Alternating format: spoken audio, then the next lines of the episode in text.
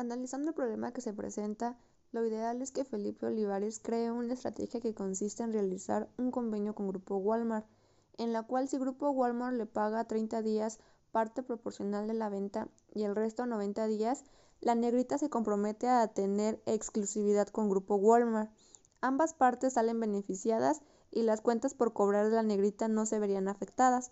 Por otra parte, se hace mención de que el encargado de compras es prepotente y que además tiene mala fama de corrupto. Lo que debe hacer Felipe Olivares es presentarse de la manera más hostil posible, enfocado en sus objetivos, siendo una persona profesional y no debe llevarse por malos comentarios, hasta no tratar con la persona. Debe enfocarse en mostrar todos los beneficios de tener un convenio que hará que ambos se beneficien. Una vez dicha tal estrategia, Felipe Olivares tendrá la oportunidad de convertirse en el nuevo gerente de ventas, pues su experiencia y logros lo respaldarán y harán de él un líder exitoso.